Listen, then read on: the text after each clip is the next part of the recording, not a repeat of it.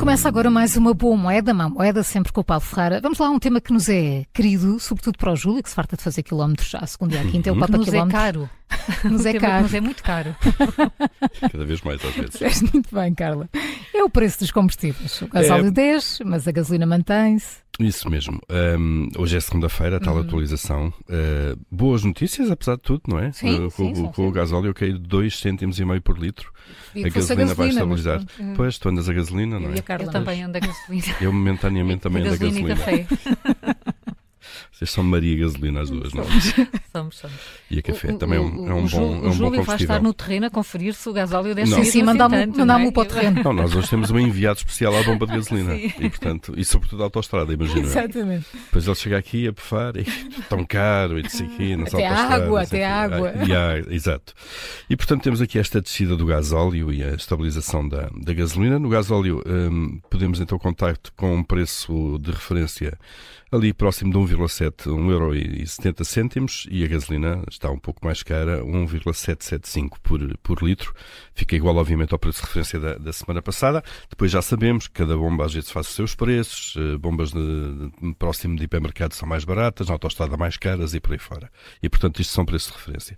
Olhar só aqui rapidamente para o preço de petróleo, porque isto, de facto, esta estabilização da gasolina hum, ou até a redução do preço do, do, do, do, gasóleo. do gasóleo pode ser só de pouca dura. Uh, sabemos que há uma guerra no Médio Oriente em curso, sabemos que isso já está a refletir no preço do petróleo. Só para vos dar uma ideia, na semana passada o Brent do Mar do Norte, que é o que serve de referência ao mercado português, estava no- fechou na semana nos 90 dólares por barril. No início de verão estava na casa dos 70, 75 dólares por barril. Portanto, há aqui uma, um crescimento percentual muito grande em poucos meses e obviamente que isto demo- demora um pouco a chegar uh, às nossas bombas Mas é de quase gasolina. Inevitável. Mas é quase inevitável, a menos que, de facto, haja uma inversão grande eh, e rápida do, do preço do, do, do petróleo, neste caso. Vamos ver, não, é, não, é, não é expectável. Sim, estamos um bocadinho céticos, Sem não é? dúvida. Ah, e depois na má moeda temos o azeite a bater Claro, recordes. é assim, p- quem anda a azeite também eh, sobe muito mais Bem, do que é a gasolina. impressionante. É O preço do azeite É. está incrível mesmo. 10, está a chegar aos Incrível 10 no mau euros. Por, por litro, um, o que é caríssimo, é uma, representa mais do que a duplicação. Olhem, em setembro houve um aumento de 130% em Sim. relação ao, ao ano passado, nos preços de referência do mercado, uh, e a culpa, dizem os especialistas, é uh, o, tempo extremamente seco no, no, no Mediterrâneo.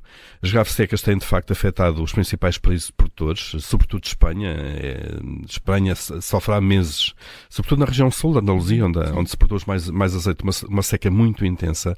Uh, é também o maior produtor e exportador de azeite do mundo, Espanha, cerca de 50% do, do, do azeite mundial é ali, é ali cultivado e, e, processado depois.